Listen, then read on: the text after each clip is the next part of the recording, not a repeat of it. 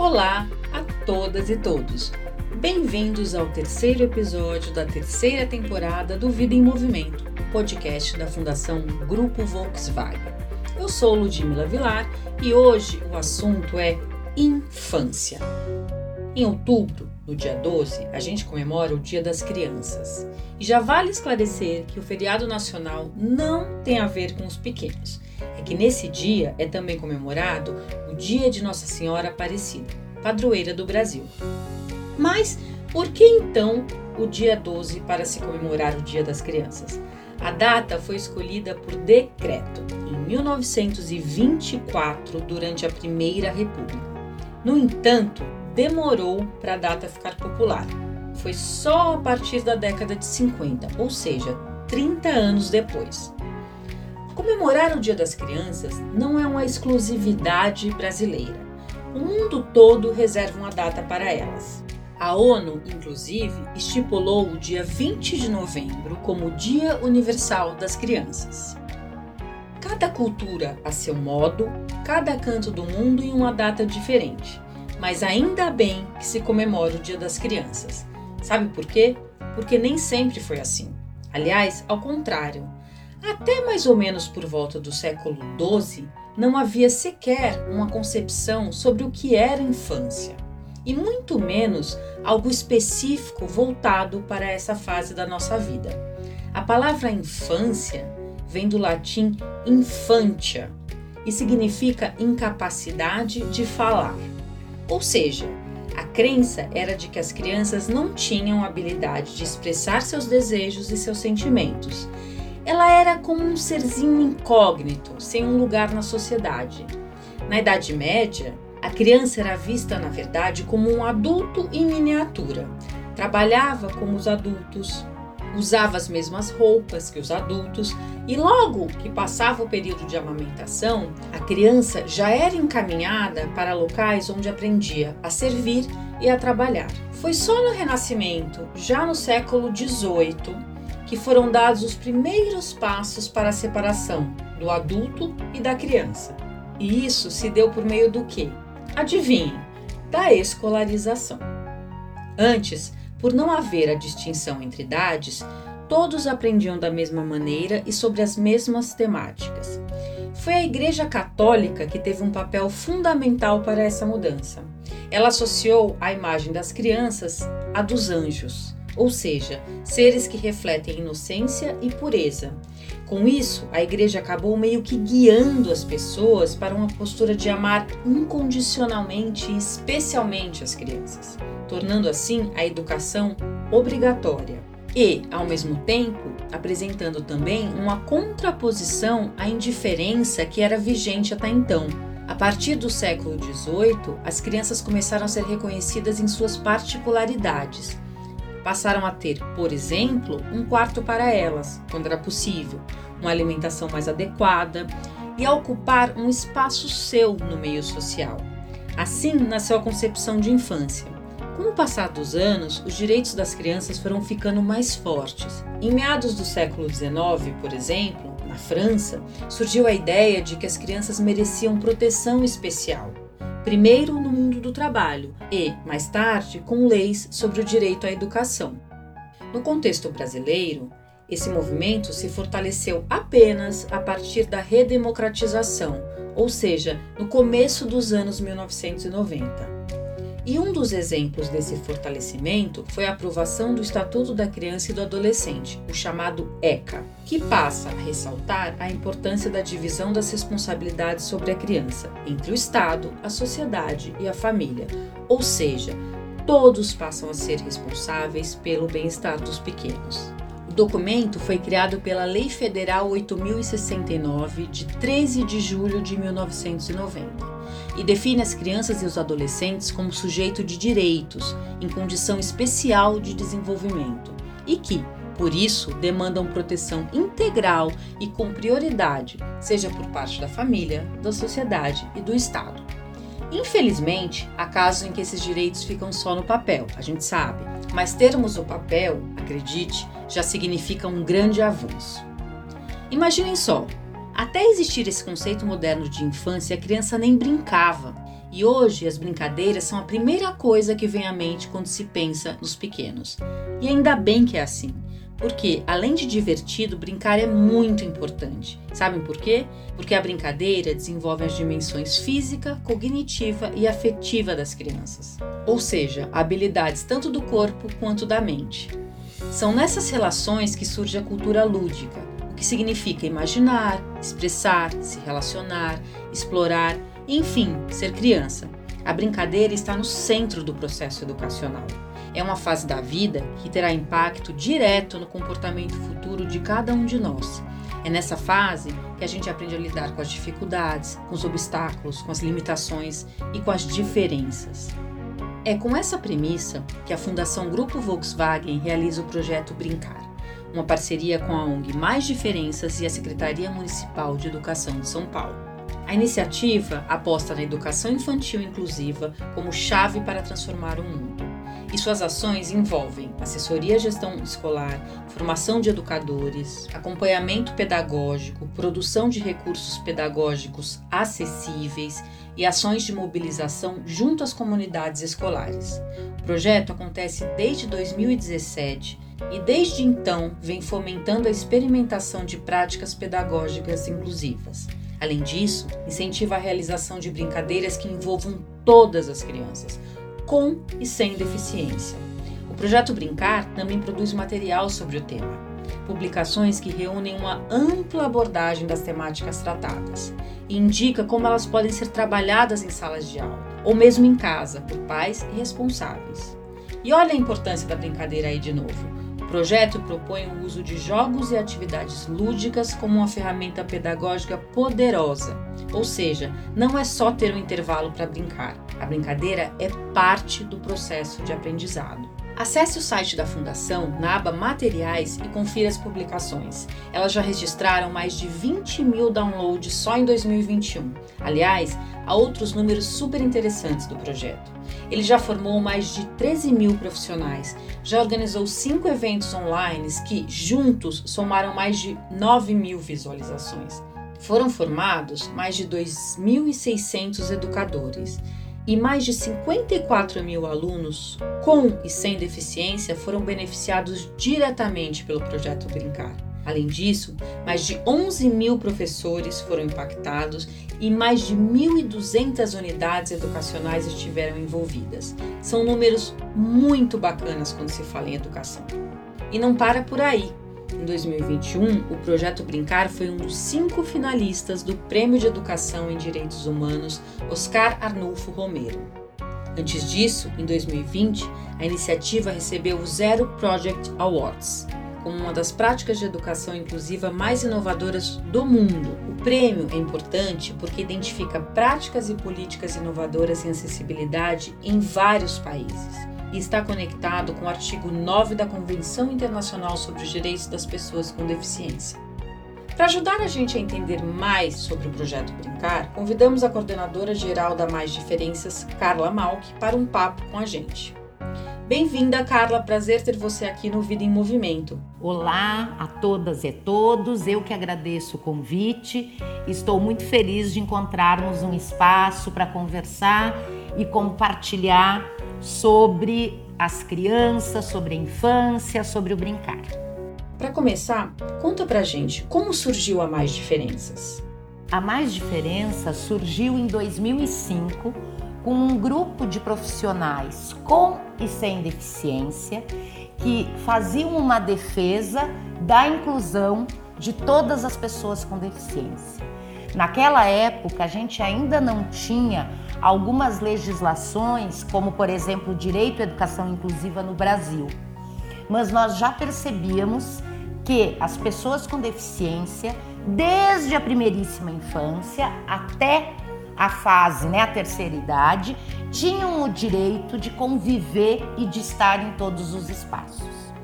Então, a partir daí, a Mais Diferenças começa a trabalhar muito com o poder público, com outras organizações não governamentais, com fundações privadas, como é o caso da Fundação Grupo Volkswagen, com empresas para que a gente ampliasse o acesso das pessoas com deficiência. E nesse sentido, a infância, as crianças são um dos públicos que nós estamos mais atentas, por dois motivos principais. O primeiro é que nós sabemos que o processo de desenvolvimento nos primeiros anos de vida é muito importante. As crianças ainda estão em processo de maturação. E em segundo lugar, para que desde a primeira infância as crianças pudessem conviver com outras crianças com deficiência, aprendessem, ampliassem o seu repertório, entendendo que todos podem conviver e aprender uns com os outros. A gente sabe que a questão da escola inclusiva já esteve no centro de algumas polêmicas. Isso porque foi dito que crianças com deficiência não deveriam ficar na mesma sala de aula que as outras crianças. Como acabar com essa abordagem que foca mais o problema do que a solução? Em relação às pessoas com deficiência, em especial, a gente precisa mudar toda uma cultura. Porque por muito tempo e muitas vezes os educadores, as famílias, não é porque não estão comprometidos com uma melhor alternativa e solução, é que sempre se falou que as pessoas com deficiência precisavam de um tratamento muito especial, que tinha que ser um profissional muito especial, como se essas crianças quase que não tivessem uma humanidade ou como tivesse que ser um ser muito diferente para lidar com elas. E a solução ela vem muito junto com as próprias pessoas com deficiência, com as crianças. Elas inventam formas, elas vão nos ajudando, elas vão nos mostrando como elas têm possibilidades, como elas inventam sugestões e alternativas criativas. Mas para isso, nós precisamos estar abertos, nós precisamos ter uma relação de empatia com o outro, nós precisamos nos despir de preconceitos, nós precisamos olhar amorosamente para o outro, nós precisamos olhar com uma perspectiva de igualdade de oportunidades. E como a Mais Diferenças atua para mudar opiniões como essa? Por exemplo, o projeto Brincar, que é um projeto, que é uma iniciativa da Fundação Grupo Volkswagen, tem uma série de estratégias articuladas. A primeira questão é a gente precisa de tempo. Mudar cultura, mudar perspectivas leva tempo, porque também precisa de uma mudança interna. A gente precisa formar educadores, famílias, a gente precisa formar outros profissionais, nós precisamos sensibilizar a sociedade como um todo, nós precisamos produzir e compartilhar boas experiências. Pílulas do Brincar, por exemplo, que são ideias para ampliar o repertório dos profissionais e das famílias. A gente precisa ampliar os brinquedos e os materiais acessíveis mas às vezes a gente acha que precisa de um recurso muito grande. E nós trabalhamos produzindo brincadeiras inclusivas, por exemplo, com materiais de baixo custo, onde toda e qualquer família, toda e qualquer escola pode inventar formas de acolher todas as crianças. Nós também precisamos trabalhar com a incidência das políticas públicas nós também precisamos explicar para os legisladores, para que as leis sejam inclusivas, para também explicar o porquê que a gente está mudando isso que por tanto tempo foi de uma outra forma. Imaginem uma sala de crianças só com crianças cegas. Quem é que vai ler o mundo das imagens? Vai ser só um professor? Agora, se eu tenho 20 crianças, cada uma trazendo a sua leitura. E aquela criança cega pode ir aprendendo, imaginando, do que só o olhar de uma professora contando o mundo para as outras crianças. Agora falando do ambiente familiar, o ambiente de dentro de casa. Qual é a melhor forma de ter uma atitude inclusiva em relação às crianças? As famílias também podem e precisam olhar os seus filhos a partir das suas potencialidades e experimentando brincadeiras, por exemplo. Muitas vezes a gente acha que as crianças com deficiência, a coisa mais importante é só o diagnóstico, o tratamento, que elas precisam de fono, de fisioterapia, de psicóloga. Algumas crianças precisam, mas nem todas. Agora, o que todas as crianças precisam é ser estimuladas. Então, as famílias, elas precisam experimentar e garantir muito tempo de brincadeira, muitas possibilidades. Então, eu até queria compartilhar, nós produzimos para o projeto Brincar um material que se chama Brincando Juntos. Inspirações inclusivas para famílias. Lá a gente traz várias sugestões. Então, por exemplo, eu posso pegar um lençol, eu posso fazer uma cabana, né? E colocar que a gente vai brincar numa cabana. Essa cabana pode ter lanterna. Se for uma criança com deficiência intelectual ou mesmo com deficiência visual, eu posso colocar objetos táteis, eu vou explicando para essa criança. O que eu tô sugerindo então é a gente não precisa ter grandes brinquedos, às vezes os brinquedos são caros, mas a gente tem que estar tá com a criatividade e a gente tem que acreditar na potencialidade das crianças. Não tem nenhuma criança que não aprenda. E como saber quando os adultos podem se inserir nos momentos de brincadeira dos pequenos e quando eles devem deixar a criança explorar sozinha? Quando nós vamos falar no brincar, existem muitas formas de brincar e a gente precisa aprender a equilibrar tem momentos que é muito importante a gente deixar as crianças brincarem sozinhas, entre elas. Nós vamos permitir que as crianças possam explorar sozinhas também. Claro que nós vamos garantir segurança, a gente vai ficar olhando às vezes de longe, até porque é bonito isso. E aí a gente também vai observando quais são as formas que as crianças resolvem aonde que elas estão avançando, aonde que está mais difícil. Mas nós também precisamos ter horas e muitas vezes estar junto com as crianças, porque é importante a atenção do adulto. E o estar tá junto é estar tá junto de verdade. Não dá para eu estar tá junto, mas aqui olhando o celular outra coisa. Nessa hora eu vou estar disponível inteiro, porque as crianças percebem isso. A gente tem que oferecer experiências diversificadas de brincar para e com as crianças. E como você avalia o cenário da inclusão no Brasil? A gente ainda tem muito trabalho pela frente? Eu avalio que o cenário da inclusão ainda é um grande desafio no nosso país. Nós temos leis que garantem o direito né, de todas as crianças, adolescentes e adultos. Mas nós sabemos que uma lei, para se transformar em realidade, precisa de muito trabalho. Então, nós temos ainda muitos avanços no país, mas eu gosto de ser otimista. E eu sou uma profissional que tenho 52 anos de idade e eu comecei a trabalhar com pessoas com deficiência com 15. Quando eu comecei a trabalhar, ninguém entendia por que, que eu tinha escolhido essa questão, essa pauta, porque eu não tinha deficiência, não tinha ninguém na família. E eu sonhava, e depois de algum tempo eu percebi o que era inclusão, como as crianças se desenvolviam. E eu sempre fui muito sonhadora. Então, de quando eu comecei a trabalhar para agora, eu percebo muitos avanços. Então, eu acho que a gente tem que caminhar com o que a gente já avançou.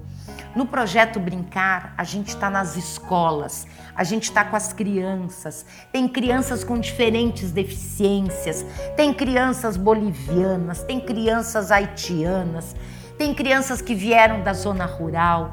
E esse colorido de diversidades que a gente vê nas escolas, a gente vê muita coisa legal acontecendo. A gente vê professoras fazendo trabalhos incríveis.